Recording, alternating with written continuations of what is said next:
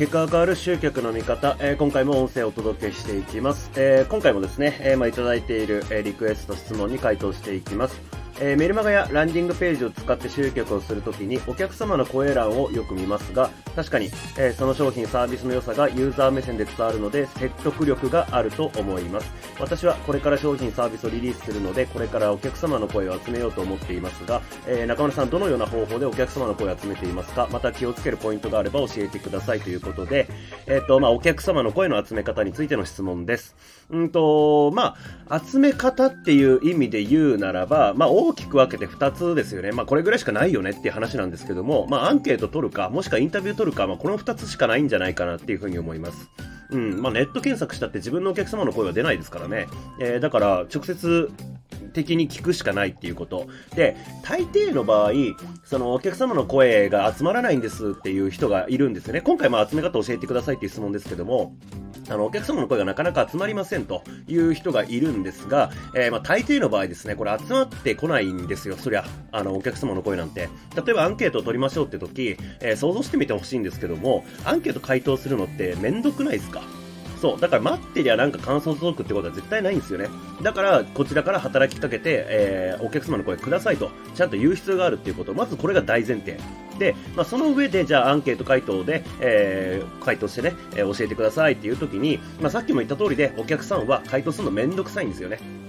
まあ一部の、うんと、まあそれこそね、なんか成果が出ましたっていうんで、なんか、いわゆる恩義みたいなものを感じてくれて、なんか積極的に回答してくれるっていう人も中にはいます。が、基本的には、なんか多少のね、成果が出てても、えー、アンケート取るまでは全然それ教えてくれなかったりとか、うんと、いうことが多々あるんですよ。そう。で、まあそれぐらい報告したりだからなんだってめんどくさいわけですよね。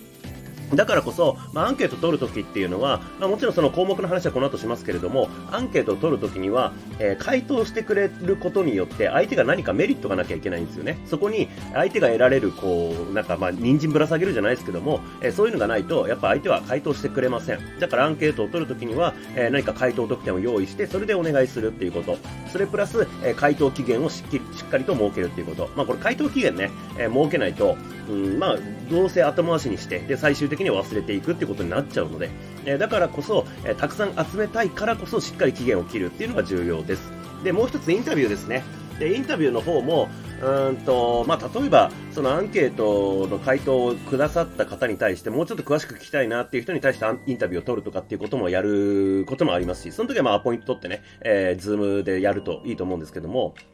まあ、あとは、その、なんか話聞かせてくださいって感じで、えー、特典ありでインタビューね、受けてくださいっていうのをこう、募集するとか。で、あとは僕がやっちょいちょいやってるのが、えー、僕の場合はお客さんとこう直接喋る機会が何個かあるんですよね。コンサルのサービスやってるのもあるんで。で、だからお客さんと話していて、なんかそういえばこの前聞いたこれでこんな成果出ましたっていう風に言ってくれたら、もうついでにそこで聞いちゃうっていうこと。なんか後回しにして、じゃあ後でアンケート回答してもらっていいですか？とかじゃなくて、もう直接そこでインタビュー的な感じで、えー、どんなことやってどういう風になったんですかっていうのをちゃんとついでにもう一気に聞いちゃうっていうことですね。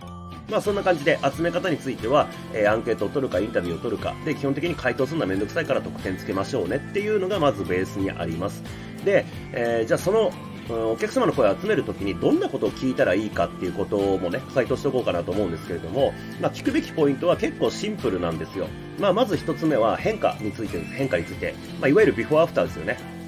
その、まあ、あなたの商品とかサービスとかに触れる前はどんな悩みがあって、どういう状態で、どういうことに困っていたのか。で、じゃあ実際にその、なんかサービスに触れた後、結果が出たとかなんか変化があったっていう場合には、どんな風にそれらが変わったのかっていうことを聞く。このビフォーアフターの、えー、ちゃんとこの、なんていうんですかね、移り変わりというか、えー、コントラストをしっかり聞いていくっていうこと。で、あとは、うんと、この辺はね、この後のお客様の声の使い方について話すんですけども、そこにも関わってくるんですが、例えば印象に残ってるやりとりってありますかとか、えー、あとはまあ、販売者自身についてですね、僕について、例えば中村についてどういう印象を持ってますかとか、うん、あとはサービスやサポートについてどんな、えー、感想を持ってますかみたいなことをこう聞いていく。だから相手が得られた結果とか変化だけじゃなくて、その商品自体、それを提供している人自体の話も聞いておこうということですね。で、まあ、じゃらんでそれを聞くのかっていうことなんですけども、それがお客様の声の使い方につながってくるんですけども、まあ、やっぱりこう、お客さんの声、特にこういうね、僕の情報をもう見てくれてるような人たちって、まあ、おそらくいわゆる集客だったり販売だったりとか、まあ、マーケティングと言われるジャンルのね、えー、人の情報発信とか、セールスレターとかって、えーとまあ、僕以外のものも見てきてると思うんですよね。で、まあそういうのを見てると、多分錯覚することが一つあって、それ何かっていうと、お客様の声の使い方、イコール売上アピールだっていう勘違いですね。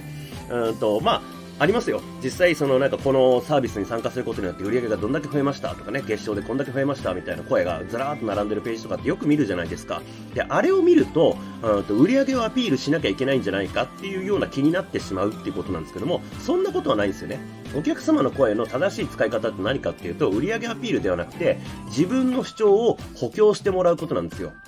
重要なんでもう一回言いますけども、自分の主張を補強してもらうこと。例えば、えー、この教材はめっちゃ分かりやすいですよっていう風にこっちが主張するんであれば、分かりやすかったですって言ってくれているお客様の声を使うっていうこと。だからさっき言った印象に残ってるやり取りだったりとか、サービスサポートについてだったりとか、販売者自身についてっていうのを聞いておこうってことなんですよね。